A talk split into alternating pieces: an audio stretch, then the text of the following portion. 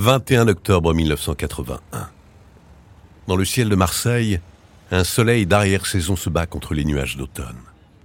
Casque intégral blanc sur la tête, blouson de cuir sur une chemise cravate, Pierre Michel, 38 ans, premier juge d'instruction au tribunal de grande instance de Marseille, sort du palais de justice et enfourche sa moto, une Honda 125 Twin 8 garée dans la cour. Comme tous les mercredis, il rentre déjeuner chez lui avec sa femme et ses deux filles. Comme souvent, il est en retard. À la sortie du palais de justice, il ne remarque pas qu'il est immédiatement pris en chasse par deux hommes entièrement vêtus de noir. Eux circulent sur une moto Honda CB 900F Boulder rouge. À 12h49, alors qu'il n'est plus qu'à quelques centaines de mètres de chez lui, le juge Michel ralentit à une intersection sur le boulevard Michelet. Le conducteur de la Honda rouge s'arrête net derrière lui. Son passager sort un revolver 9 mm Parabellum. Trois détonations claquent. La première balle le pénètre dans l'épaule, la deuxième dans le thorax, perfore le cœur et le poumon, la troisième à la base du cou sectionne la moelle épinière. Le juge s'effondre sur le trottoir. Sa mort est instantanée. Podcast Story. Dès la nouvelle de la mort du juge diffusée, les détenus de la prison des Baumettes laissent éclater leur joie. Applaudissements dans la cour de promenade, bruit contre les barreaux des cellules, cris de joie dans les coursives. Dans les bars marseillais où ses ennemis se comptent par centaines, les truands jubilent aussi. Ils sablent le champagne jusqu'au petit matin. Avec des méthodes inédites, le juge Michel, que la presse appelle le justicier ou le cow-boy, avait déclaré une guerre totale au milieu marseillais et à son chef tout-puissant, le parrain Gaëtan Zampa, dit Tani Zampa. D'origine napolitaine, ce voyou à la belle gueule, que l'on surnommait l'empereur de la nuit, régnait avec une violence extrême sur Marseille depuis 20 ans. Le juge Michel connaissait les risques qu'il courait, et il les acceptait avec fatalisme. un collègue magistrat chargé d'une affaire de grand banditisme et qui avait demandé à être armé, il avait dit un jour ⁇ C'est inutile, s'ils veulent te tuer, ils te tueront ⁇ Toujours en première ligne aux côtés des policiers, le juge Michel réalise lui-même certaines filatures et procède en personne à des arrestations.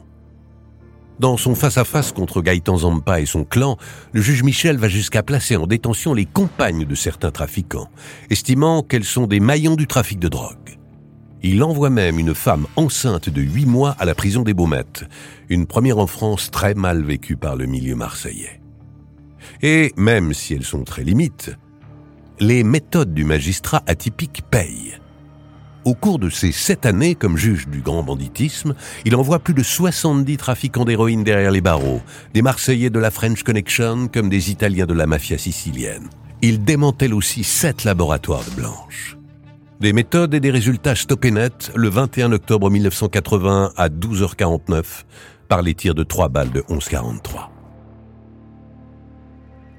L'assassinat du juge Michel provoque une onde de choc à travers toute la France. C'est dans une atmosphère de sidération, de colère et d'émotion que l'enquête sur l'exécution du magistrat débute. Tous les services de police judiciaire de Marseille sont sur le pied de guerre sous l'autorité du jeune juge d'instruction Patrick Guérin, ami et collègue du juge Michel. Le juge Guérin commence par privilégier une première piste, celle de Gaëtan Zampa. En effet, deux jours avant son exécution, le juge Michel avait enfin prévu d'auditionner un voyou très lié au parrain marseillais. Recherche de témoignages, sollicitation des indiques, écoute, filature. Les moyens déployés par la PJ marseillaise ne donnent pourtant rien.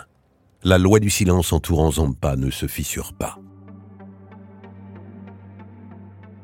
En parallèle à la piste Zampa, grâce à un témoin qui a relevé en partie son numéro d'immatriculation, la moto CB900F Boldor rouge des assassins est retrouvée sur le parking d'un immeuble de l'avenue Clobet, près du parc Borelli.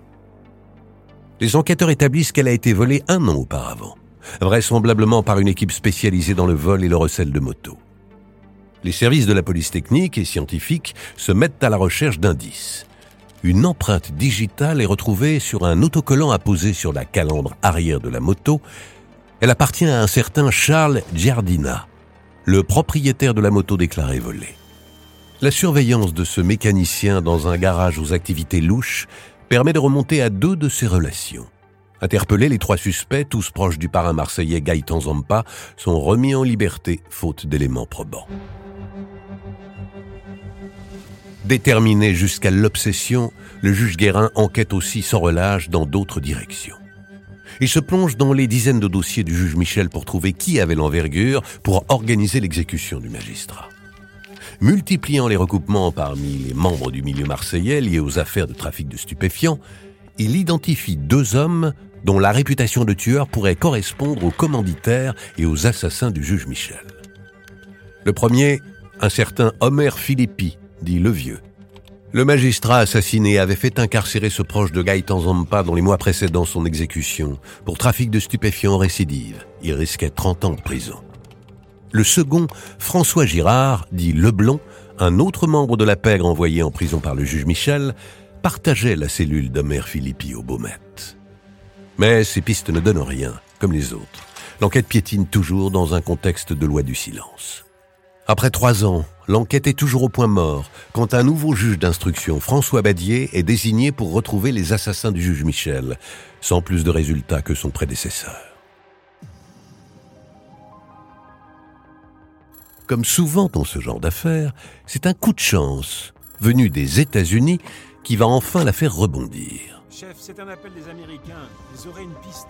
Une enquête menée par la brigade des stupes américaines, la DEA, sur un trafic international d'héroïne, conduit à l'arrestation en Suisse de quatre membres chevronnés du milieu marseillais. François Scapula, Charles Altieri, Jean-Guy et Philippe Weisgrill. Retenez bien ce dernier nom. Les flics américains traquaient ces quatre truands qui avaient installé un laboratoire clandestin de transformation de la morphine base en héroïne dans un chalet isolé en Suisse. Une douzaine de kilos d'héroïne à destination des États-Unis y est retrouvée. Peu après leur interpellation, les flics américains appellent leurs collègues de l'Octrice, la brigade des stupes françaises, pour les aider à interroger les truands marseillais. Le chef inspecteur Jean-Marie Flory, de l'Octrice, débarque en Suisse et commence à cuisiner les quatre hommes. C'est un flic à l'ancienne, à la Colombo, expérimenté, roublard, et qui sait accoucher les voyous. Bon. Maintenant, les mecs, s'agit de se mettre à table. On rigole plus, là. Entre deux interrogatoires sur le trafic de stupéfiants, l'inspecteur Flory bavarde de tout et de rien avec Philippe Weisgrill. Il parvient à créer un lien avec celui qui lui semble le plus manipulable des quatre. Une relation se crée entre les deux hommes qui se racontent leurs amis, leurs amours, leurs emmerdes. Au détour d'une conversation presque anodine, un nom tombe, celui du juge Michel. L'inspecteur Flory comprend d'instinct que Weisgrill connaît le secret le mieux gardé de Marseille, celui du nom des assassins du juge Michel. Et si, cinq ans après son assassinat, les policiers français tenaient enfin une vraie piste? À force de ruse, de promesses et de patience, le policier français obtient enfin les détails du scénario macabre de l'assassinat du juge. Philippe Weisgrill soulage sa conscience et finit par lâcher le nom des quatre hommes responsables de l'exécution du juge Michel. Il désigne d'abord le tueur, un certain François Chéqui. Puis, il révèle le nom du conducteur de la moto, Charles Altieri. Enfin, il lâche les noms des deux commanditaires, Homer Philippi, dit le vieux, François Girard, dit le blond. Ce sont ces deux derniers que le juge Guérin avait déjà ciblés dans les dossiers du juge Michel et qu'il soupçonnait dès le début de l'enquête, sans à l'époque pouvoir le prouver. Dans les mois qui suivent, François Chéqui, le tueur désigné par Weisgrill, est interpellé et interrogé en région parisienne par l'inspecteur Flory. Contre toute attente, il reconnaît avoir tiré sur un homme, mais explique qu'il croyait participer à un règlement de compte entre voyous et qu'il ignorait donc qu'il s'agissait du juge Michel sur la moto. Il confirme également que c'est Charles Altieri qui conduisait la moto, mais dit ignorer qui sont les commanditaires. Il est mis en examen et incarcéré, tandis que François Girard, l'un des commanditaires désignés, et déjà incarcéré dans le cadre d'une autre affaire, est mis en examen. En juin 1988, sept ans après l'assassinat du juge Michel, la cour d'assises des Bouches-du-Rhône juge les deux François, François Chéqui et François Girard. Au cours du procès, le tueur réitère ses aveux, mais François Girard, le commanditaire, continue de nier. Les deux hommes sont reconnus coupables et sont condamnés à la réclusion criminelle à perpétuité. En cavale, Charles Altieri, le conducteur de la moto, et Homer Philippi, l'autre commanditaire, sont jugés par contumace par la cour d'assises des Bouches-du-Rhône. Ils sont tous les deux reconnus coupables et sont condamnés à la réclusion criminelle à perpétuité. Dix ans après l'exécution du juge Michel, deux de ces assassins purgent une réclusion criminelle à perpétuité, tandis que deux autres courent toujours. La cavale de Charles Altieri, le conducteur désigné de la moto, s'arrête à Chypre en février 1993. Porteur d'un faux passeport, Interpol lui passe les menottes alors qu'il descend d'un avion en provenance d'Asie. Extradé vers la France, il est rejugé par la cour d'assises des Bouches-du-Rhône en janvier 1994 et il est de nouveau condamné à la réclusion criminelle à perpétuité. Le quatrième homme, Homer Philippi, manque toujours à l'appel. Condamnés à perpétuité, les assassins du juge Michel sont libérés après une quinzaine d'années de réclusion. C'en est trop pour la famille du juge qui exprime son extrême indignation et indique que si les assassins réclament des aménagements de peine, la famille Michel subit quant à elle cette perte irréparable sans aménagement possible insistant sur le fait que sa tristesse est perpétuelle. Près de 40 ans après l'exécution du juge Michel, bien des questions restent sans réponse. Homer Philippi, l'un des commanditaires, n'a jamais reparé. Gaëtan Zampa, le parrain de Marseille, que l'on a toujours soupçonné d'être le vrai commanditaire du contrat, a toujours nié son implication dans la mort du juge Michel il s'est suicidé dans sa cellule des Baumettes en 1984 avec ce qu'il savait.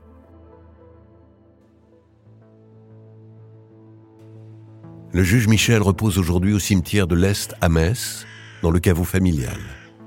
Né le 2 juillet 1943, Pierre Michel avait embrassé la carrière de magistrat.